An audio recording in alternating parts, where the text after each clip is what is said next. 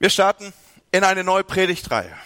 Die Leute, die auf Facebook unterwegs sind oder in unseren äh, elektronisch, mit elektronischen Medien, in sozialen Netzwerken unterwegs sind, die haben es schon mitbekommen.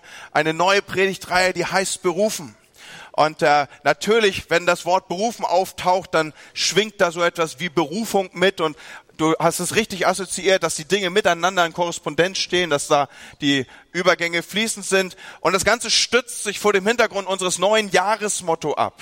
Wir haben ja gesagt, Weltbeweger, das ist so unser Jahresmotto. Wir wollen mit unserem Leben die Welt bewegen. Wir wollen einen Unterschied machen dort, wo wir sind, dort, wo wir stehen. Und die Predigtreihe, mit der wir in dieses Jahr starten, sie nimmt darauf nochmal Bezug und äh, wird sich an dieser Stelle stärker akzentuieren. Und deswegen ganz am Anfang sei es dir ausgerückt, es geht um dich, um dein Leben, warum du da bist. Und äh, wir greifen auch da so einen Titel auf, einen Buchtitel auf. Dieses Buch ist übrigens äh, empfohlen, es parallel zu lesen, es ist von Daniel Kolender. Es heißt, lebe, bevor es zu spät ist. Und es geht darum, dass du erfährst, was ist der Wille Gottes für mein Leben? Wofür bin ich da? Warum gibt es mich auf dieser Erde? Was um alles in der Welt mache ich hier? Und ich darf uns da an diesen äh, Felsklotz erinnern, der aus dem heraus Michelangelo den David modelliert hat. Es gibt eine Geschichte dazu, die sich weitergibt von Generation zu Generation, nämlich, dass er diesen Felsblock äh, reservierte. Und man wusste nicht so richtig, was will der Mann damit? Was soll das? Warum legt er so viel Wert darauf, dass dieses so einen behüteten, beschützten Rahmen findet im Kontext seiner, äh, seines Ateliers? Und der Hintergrund ist dieser, dass Michelangelo lange bevor David herausmodelliert war, in diesem Felsblock etwas sah, was noch gar nicht existierte. Lange bevor es das Licht der Welt erblickte, auch im sprichwörtlichen Sinne des Wortes, sah da Michelangelo diese Figur des Davids in diesem Block. Und er hatte einen visionären Blick auf das, was daraus sein könnte und werden würde.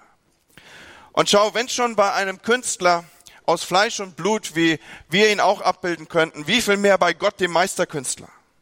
Und so ein Gebet, das diese Predigtreihe begleiten könnte von deiner Seite aus wäre, Herr, hilf mir zu erkennen, was du siehst, wenn du mich siehst. Hilf mir zu erkennen, das, was meins ist, das, was du für mich und was deine Gedanken über mein Leben sind. Das wäre ein gutes Gebet, um diese Predigtreihe zu begleiten. In Psalm 139, ich gehe da nur ganz kurz drauf ein, findest du einen, einen unschätzbar wertvollen Ausdruck Gottes in Bezug auf dich. Es heißt nämlich, dass du wunderbar gemacht bist. Es heißt, dass Gott sich Gedanken gemacht hat über dein Leben lange bevor du geboren wurdest. Und auch wenn sie dir in der Schule oder wo auch immer noch so oft versucht haben einzutrichtern, du seist irgendwie so ein evolutionsbiologischer Zufall, glaub es nicht. Sag, dass sie lügen. Sag es ihnen ins Gesicht von mir aus.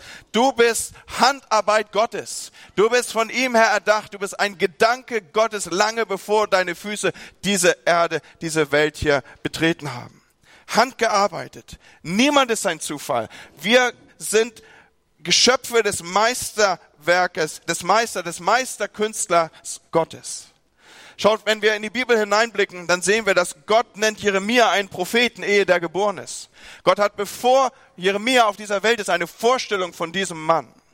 Er nennt Johannes einen Wegbereiter, noch bevor er auf der Welt ist. Er nennt Simson einen Befreier, bevor dieser auf der Welt ist. Er nennt Gideon einen tapferen Helden, bevor der auch nur die Spur eines Beweises dafür angetreten hätte. Weil er das Potenzial, um das Potenzial in ihm wusste, mit dem er ihn geschaffen hat.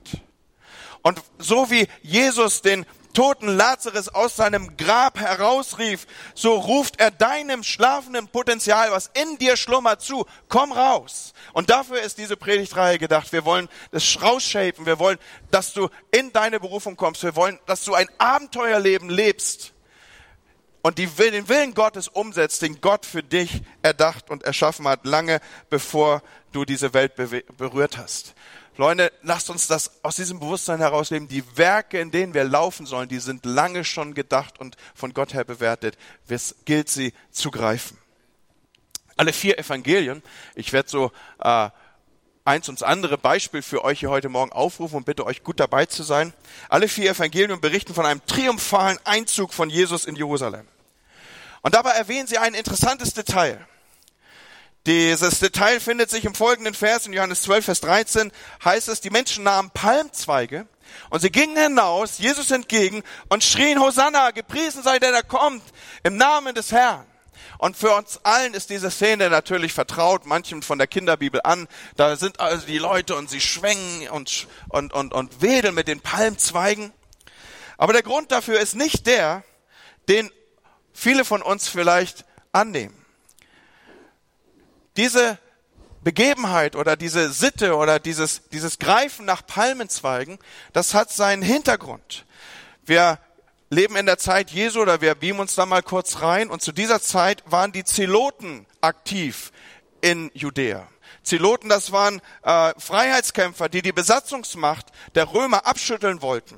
Und viele, viele Jahrzehnte schon waren die Palmzweige ihr Symbol für ihre, ihre Rebellion oder für, für ihren Freiheitskampf. Das war so wie das, war so ein, ein, ein Geheimzeichen, wenn du so willst, was nicht mehr wirklich so geheim war, weil zur Zeit der Makkabäeraufstände wurden entsprechend Münzen geprägt und diese Münzen zur Zeit der Makkabäeraufstände, die trugen dieses Palmzeichen, diesen Palmwedel als ihr Zeichen auf der Münze mit. Und äh, das war sowas wie ein Geheimcode, so eine, ein, ein, ein, damit drückte man was aus. Wenn man mit diesen Münzen was bezahlte, dann drückte man quasi aus, du, ich gehöre auch zum Widerstand. Äh, und so, wenn wir jetzt hier also die Situation erleben, dass die äh, Jerusalemer Bevölkerung äh, Jesus, dem er seinen Ruf vorausreicht, dem ja die Zeichen und Wunder das hatte sich herumgesprochen, dem man quasi diesen, diesen Befreiungsstatus zuschrieb.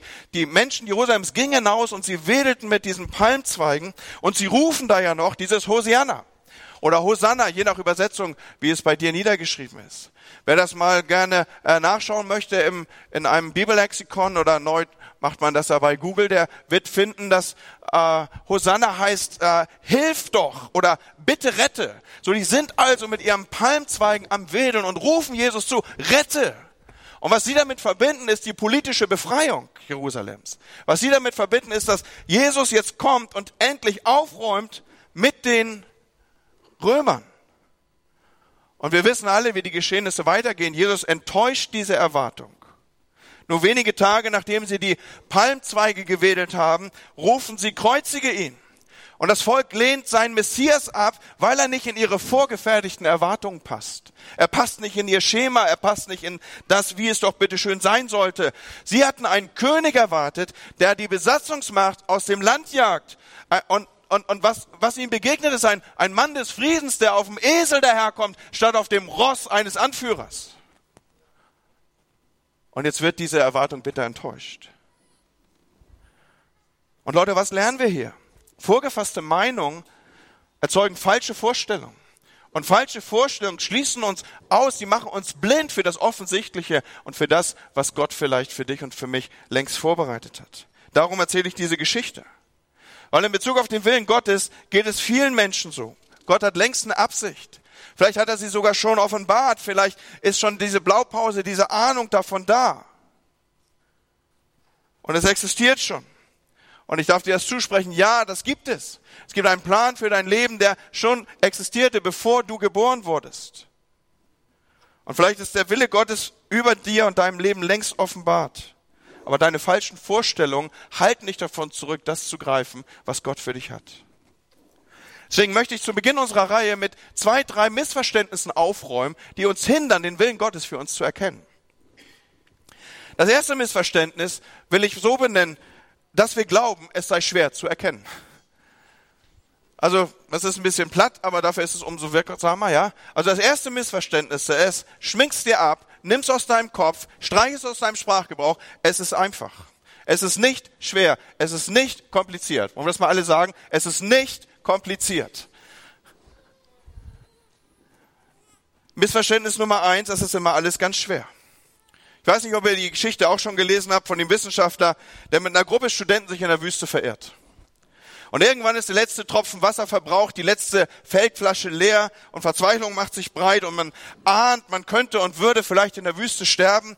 Und plötzlich ruft einer der Studenten, da hinten, da ist, da ist was, da ist eine, da, da sehe ich was, eine Oase, aufgerichtete Jubelrufe, ihr könnt euch die Szene vorstellen. Aber der leitende Wissenschaftler, der diese Truppe von Studenten in die Wüste geführt hat, er, er bricht resigniert zusammen und er sagt, nein, Leute, das ist nur eine Fata Morgana, lasst euch nicht täuschen. Und nennt es Verzweiflung oder nennt es Dummheit, einige Studenten wollten das nicht glauben. Und sie nehmen ihre Feldflaschen und sie rennen los auf diese schimmernde Spiegelung zu in der Hoffnung, das dort zu sehen, was doch vor den Augen liegt. Und tatsächlich, sie finden sich in einer realen Oase wieder, glänzendes Quellwasser. Sie füllen die Feldflaschen. Als sie zurückkommen, finden sie nichts anderes als den leblosen Körper des Forschers. Und Freunde, noch einmal. Der Wille Gottes ist kein fernes, exotisches Geheimnis, sondern ist etwas in unserem Blickfeld für uns erreichbar. Der Wissenschaftler dieser Geschichte ist gestorben, weil für ihn stand einfach fest, das, was da in der Ferne sich abbildet, das ist zu schön, um wahr zu sein. Er war gebildet schließlich. Und überhaupt hatte er seine Erfahrung. Und das kann nicht sein, dass das so ist. Ist euch auch schon aufgefallen, dass wenn ein Mensch anfängt zu glauben, dass es so einfach ist für ihn, die Stimme Gottes zu hören? Ich weiß noch, als ich mich bekehrte und äh, unterwegs war und eine tiefe, intensive Begegnung mit Gott hatte. Ich habe das Gefühl gehabt, Gott sagt mir sogar die Stationen, der, die Haltestellen an, an denen ich aussteigen soll, um irgendjemand Hallo zu sagen. Und ich verrate euch was, wenn ich ausgestiegen bin, habe ich immer eine großartige Begegnung mit irgendwelchen Leuten gehabt. Die waren wahrscheinlich genauso verdutzt wie ich auch, aber, aber es war immer, es lag irgendwie Spannung in der Luft, ja. Du bist morgens losgefahren und du hast nicht gewusst, was wird heute passieren. Ja, und dann wird man abgeklärt, ne? dann kennt man seine Geschichten und dann sagt man, ja, es wird ungefähr so laufen und der will ja wahrscheinlich gar nicht. Und dann wird es immer schwieriger. Sein Wissen und seine Erfahrung hielten ihn davon ab, das zu erkennen, was direkt vor ihm lag. Und Freunde, das ist so eine Grundhaltung, die wir neu äh, aufgraben müssen in uns. Wenn wir den Willen Gottes entdecken wollen, wenn du den Willen Gottes für dein Leben erleben willst, im Sinne des Wortes, da musst du wieder anfangen, dich auf das Abenteuer des Glaubens einzulassen. Und wieder anfangen, mit kindlichem Vertrauen daran zu gehen, dass du sagst, es ist nicht schwierig. Gott ist Gott und er kriegt mir offenbart, was er von mir will. Also wenn er das nicht, wenn er nicht mal das hinkriegen würde, in Anführungsstrichen, was ist denn das Göttliche an ihm? Also trau ihm zu, dass er dir deinen Willen offenbaren, seinen Willen offenbaren kann. Und dass du ihn erlebst und dass du ihn umsetzen kannst. Also glaube überhaupt daran. Vielleicht ist das so ein zentraler Satz, den ich dir noch ins Leben sprechen darf. Glaube daran, dass Gott mehr daran interessiert ist, dass du, dein, dass du diesen Plan Gottes für dein Leben entdeckst, als du im Moment daran interessiert bist, ihn zu finden. Nochmal, es ist nicht kompliziert. Ein zweites Missverständnis, mit dem wir aufräumen wollen an diesem Morgen, und ich freue mich, dass manche von euch mitschreiben hier. Das zweite Missverständnis ist dies, es muss irgendwie dramatisch sein. Und es muss irgendwie großartig sein. Und es muss mindestens so sein, dass es an der einen oder anderen Stelle irgendwie mal Puff sagt oder irgendwie eine, eine Schrift an der Wand erscheint oder irgend sowas müsste doch dabei sein. Leute, das erwarten wir. Eine Stimme vom Himmel, was spektakuläres oder mindestens so ein brennender Busch, oder? Also, wer bewegt sich schon ohne brennenden Busch? Und Leute, klar, Gott kann auf diese Art und Weise reden. Aber meistens ist es eine ganz nüchterne Sache. Meistens erkennen wir den Willen Gottes langsam, so nach und nach und über Zeiträume hinweg und es sind, es, es geht durch einzelne Dinge hindurch. Es ist nicht so ein, so ein Bomb und auf einmal stehen die Dinge da. Die Bibel stellt uns Abraham als den Vater des Glaubens vor. Und schaut, was ist die Ansprache Gottes an Abraham? Geh aus deinem Land und aus deiner Verwandtschaft und aus dem Haus deines Vaters in das Land, das ich dir zeigen werde. Ich glaube, ich habe es schon mal an dieser Stelle gesagt. Also meine Frau würde auf dieser Grundlage nicht mal mit mir in Urlaub fahren, geschweige denn irgendwo ausziehen. Das ist nicht sehr detailreich, oder? So, Gottes Berufung für Abraham beinhaltet keine spezifischen Informationen hier. Auch keine detailreichen Schilderungen. Es war zu diesem Zeitpunkt lediglich die Auf, der, der Auftrag, setzt sich in Bewegung, Abraham. Gehe. Ich werde es dir schon noch zeigen, aber geh mal erstmal los. Und erst als Abraham gehorcht, offenbart Gott ihm seinen Willen Schritt für Schritt und über viele Jahre hinweg.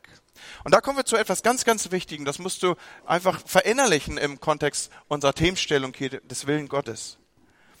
Schaut, Gott wollte Abraham nicht einfach in seine Berufung schicken, sondern er wollte ihn in seine Berufung führen. Und indem Abraham Gott folgte, fand Abraham was ganz Wunderbares, was Großartiges heraus. Das Land, das Erbe, der Auftrag, die Mission, in die Gott Abraham schickt, die ist was absolut Großartiges.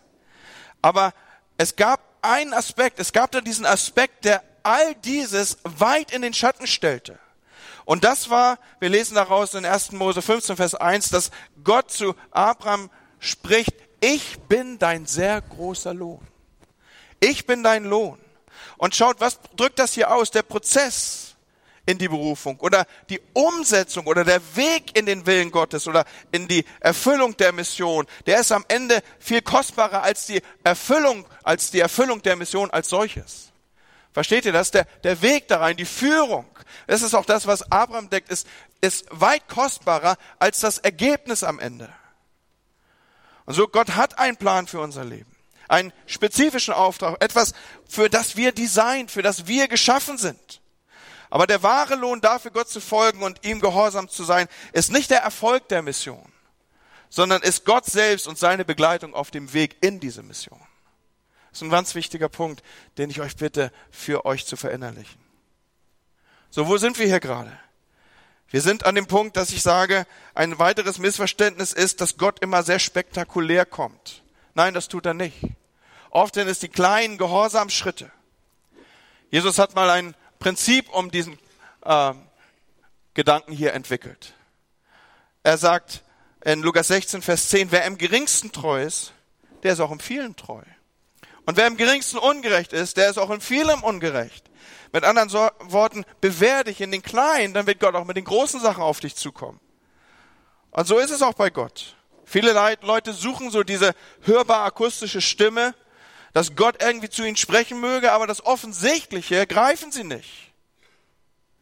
Und sie nehmen nicht die kleinen Anweisungen, die irgendwie auf dem Weg liegen. Nochmal, wenn wir nicht im Kleinen treu sind, wie wollen wir erwarten, dass Gott uns das Große anvertraut? So, bevor du also das Große erwartest, frag dich, was ist Gottes Wille für mein Leben in diesem Moment?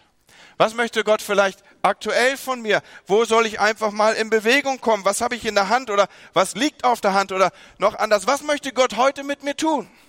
Wenn du zum Beispiel Samstagmorgen aufwachst und du sagst, klasse, freier Tag, es liegt wenig Schnee und da, wo kein Schnee liegt, kann auch gelaufen werden. Das heißt, da könnte man sich sogar schneller bewegen. Dann, dann kann, könnte es sein, dass der Gedanke in dir aufsteht, dass du sagst, das ist der Tag, den der Herr gemacht hat und der Herr möchte, dass ich heute Morgen zu Christa gehe und bei Verschenkeaktion mithelfe. Weil da werden nämlich gerade Sachen gepackt, ja, und wir wollen wieder einen Konvoi reinschicken auf die Balkanroute, äh, dort, wo die Flüchtlinge wirklich die Hilfe brauchen. Wenn die hier sind, ist es so, dass sie oft schon versorgt sind, aber dort, wo sie noch auf dem Weg sind, brauchen sie dringend Hilfe. Und am Samstag wird wieder gepackt. So, ich lade dich ein, sei dabei, geh in die Verschenkeaktion, in diese Aktion, die Sortieraktion rein und du wirst sehen, Gott fängt mit dir im Kleinen an und ich bin sicher, er wird Größeres hinzufügen. Kommen wir zu einem dritten Missverständnis. Gott möchte, dass wir alle in den vollzeitlichen Dienst gehen. Auch schon mal diesen Gedanken gehabt? Schaut mal, als jemand, der auch zur Bundesleitung unserer Kirche gehört, werde ich oft in Situationen reingerufen, die echt schmerzhaft sind. Auch in schmerzhafte Gemeindesituationen. Und was ich dabei beobachte, ist, dass mancher Grund für diese katastrophalen Dinge dort sind, dass Menschen es so gut gemeint haben, aber doch so falsch interpretiert haben. Dass sie Dinge irgendwie gehört haben, aber doch irgendwie die falschen Berater an der Seite hatten weil sie vielleicht dachten, dass dieses Drängen von Gott, diese Bewegung vor Gott, ich sollte jenes oder dieses tun, dass sie das sofort gedeutet haben auf die große Projektionsfläche. Wahrscheinlich will Gott, dass ich aus meinem Beruf aussteige und dass ich Pastor werde und eine Kirche übernehme oder mindestens einen Missionswerk gründe.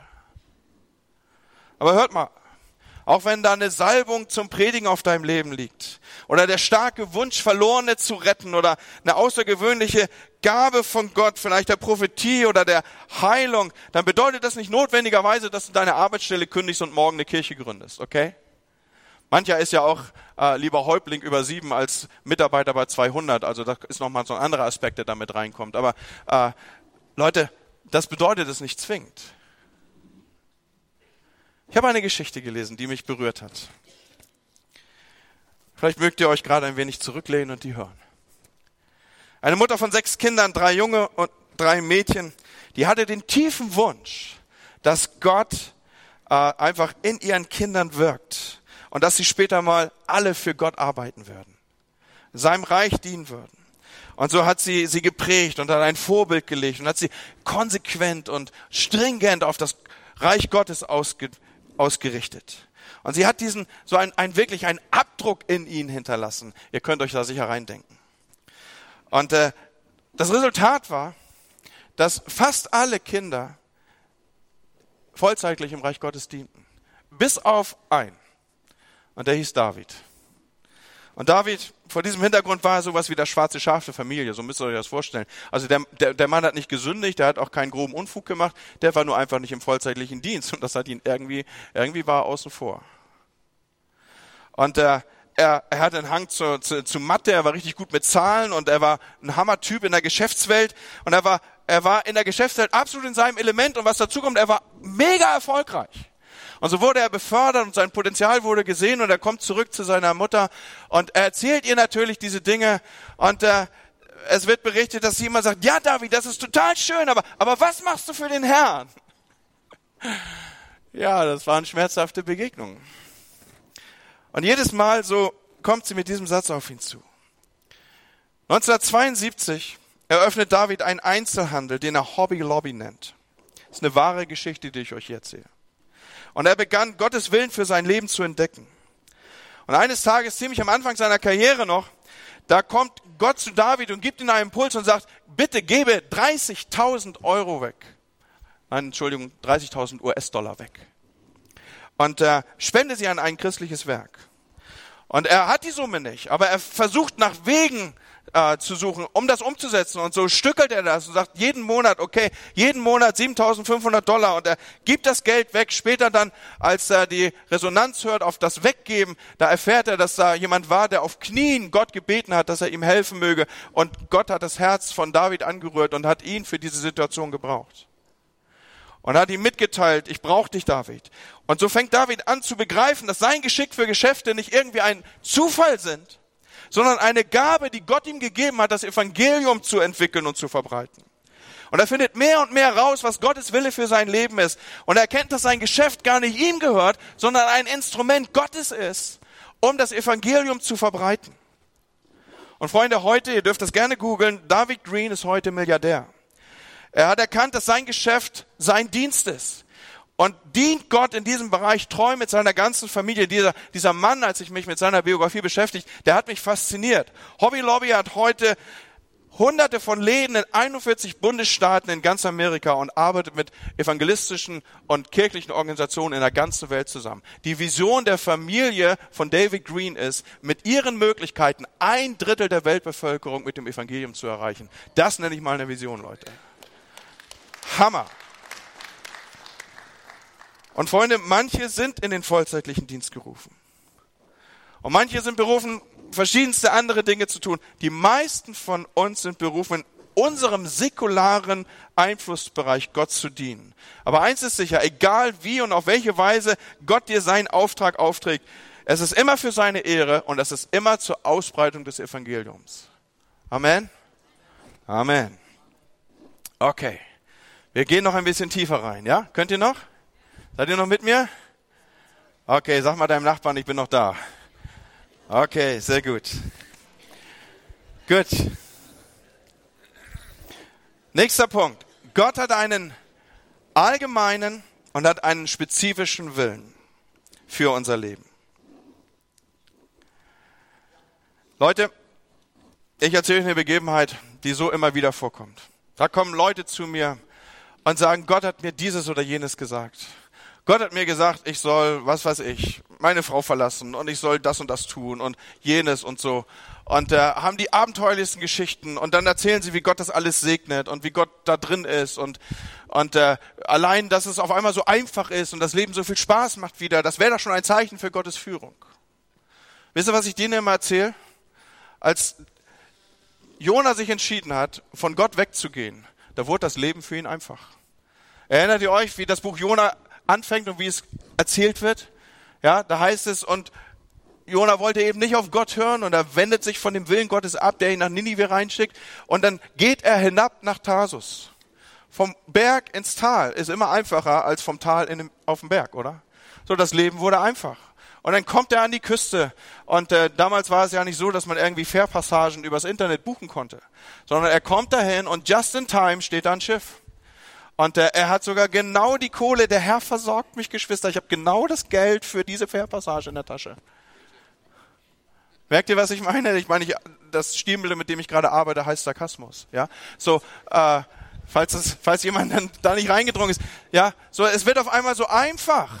Aber es ist doch so entfernt von dem, was Gott eigentlich von ihm möchte. So, und wenn solche Situationen vor mir entwickelt werden, dann muss ich nicht großartig suchen. Ja, äh, da muss ich auch nicht irgendwie, äh, brauche ich auch keinen prophetischen Eindruck, was ich zu antworten habe, sondern dann sage ich so jemand nach 100 Prozent, es ist nicht Gottes Wille, dass du deine Frau verlässt. Dafür muss ich nicht erst eine Gebetszeit haben oder sowas sondern das steht in der Bibel. Und das meine ich mit allgemeinem Willen Gottes. Es gibt einfach Dinge, die offenbart Gott in seinem Wort. Und das ist Richtschnur, das ist Plan Gottes für unser Leben. Das ist Wille Gottes für unser Leben. Das ist der allgemeine. Und daneben gibt es einen spezifischen, einen maßgeschneiderten Plan, einen Masterplan Gottes für unser Leben. Und den wollen wir im Zuge der Predigtreihe, die wir hier entwickeln, über vier Sonntage hinweg, den spezifischen Plan Gottes nennen. Und es ist wichtig, dass du verstehst, dass der spezifische Plan Gottes für dein Leben nie im Widerspruch zum allgemeinen Plan Gottes für dein Leben steht. Also er wird nie dem Wort Gottes entgegenstehen. Und äh, das hilft uns sehr schnell, auch unsere Gedanken zu sortieren. Wenn du also morgen früh aufwachst und da ist eine Stimme in deinem Kopf, gründe ein christliches Drogenkartell, ja, dann kannst du mit hoher Sicherheit sagen, weg aus meinem Kopf, das ist nicht die Stimme Gottes.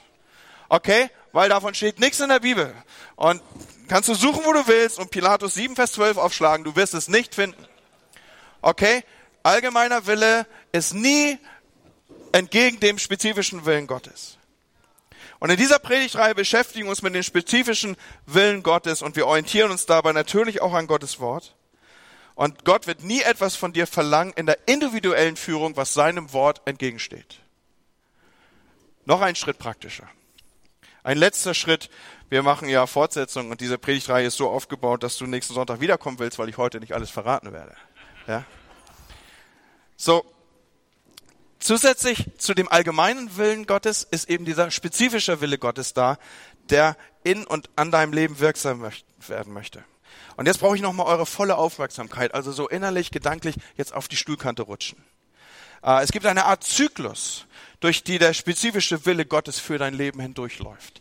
Das kannst du sehen bei, bei, wenn du einfach dich beschäftigst mit der Biografie von Menschen, wenn du siehst, wo Menschen in diesem Abenteuerland unterwegs sind, dass sie geführt von Gott seine Aufgaben umsetzen, dann wird das für dich sichtbar, dass da so ein Zyklus sich äh, aufmacht, der quasi sich wie ein Filter, wie ein Muster über das Erkennen des spezifischen Willen Gottes legt.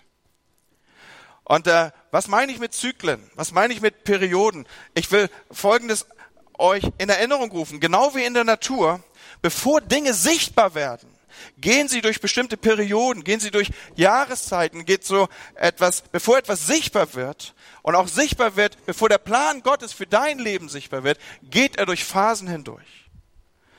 Und so die Ernte ist abhängig von Zyklen, durch die die Saat geht. Das meint Paulus übrigens, dass wir darin jetzt nicht stoppen sollen. Wir sollen durchhalten, wir sollen dranbleiben, das wirklich zu sehen, was Gott über unserem Leben ausgesprochen hat. In Galater 6, Vers 9 steht, lasst uns aber im Gutes tun nicht müde werden, denn zur bestimmten Zeit werden wir ernten, wenn wir nicht ermatten. Die Ernte ist also in Abhängigkeit von meiner Kondition, ich bleib dran. Und das ist ein ganz wichtiger Punkt auch in Bezug auf den spezifischen Willen Gottes für dein Leben, für das, was Gott für dein Leben denkt und über dir ausgesprochen hat. Und jetzt volle Konzentration, Leute. Die erste Phase des spezifischen Willens Gottes für dein Leben startet damit, dass Gott dir etwas gibt, schenkt und sagt. Und äh, das, was ich eben genommen habe, inhaltlich zur Predigt, bereitet das jetzt vor, was ich sage, ja. Du sagst, es ist einfach, es ist nicht kompliziert. Und du wartest auch nicht auf irgendwie ein Donnergetöse oder dass draußen zwei Blitze so übereinander stehen, dass sie ein Kreuz ergeben. Sondern äh, all diese Dinge, die lässt du weg. Aber was du tust, ist, du bist aufgestellt darauf, Gott, du hast was vor mit meinem Leben. Ich bin nicht aus dummem Zufall hier, sondern du hast mich für etwas geschaffen. Und Gott wird mit dir darüber reden, nicht zuletzt auch in dieser Themenreihe, weil der Glaube kommt aus dem Wort und wir verkündigen das Wort, dass Gott etwas will mit deinem Leben. Er will dich in ein Abenteuerleben hineinführen.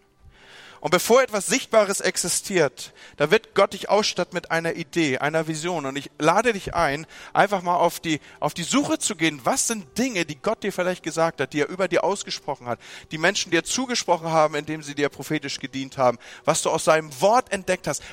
In diesen Wochen, in diesen Tagen, grab das wieder aus. Es ist eine Vision, es ist ein Bild von etwas, was Gott mit deinem Leben vorhat. Ich glaube zutiefst daran, dass Gott mit jedem seiner Kinder darüber spricht.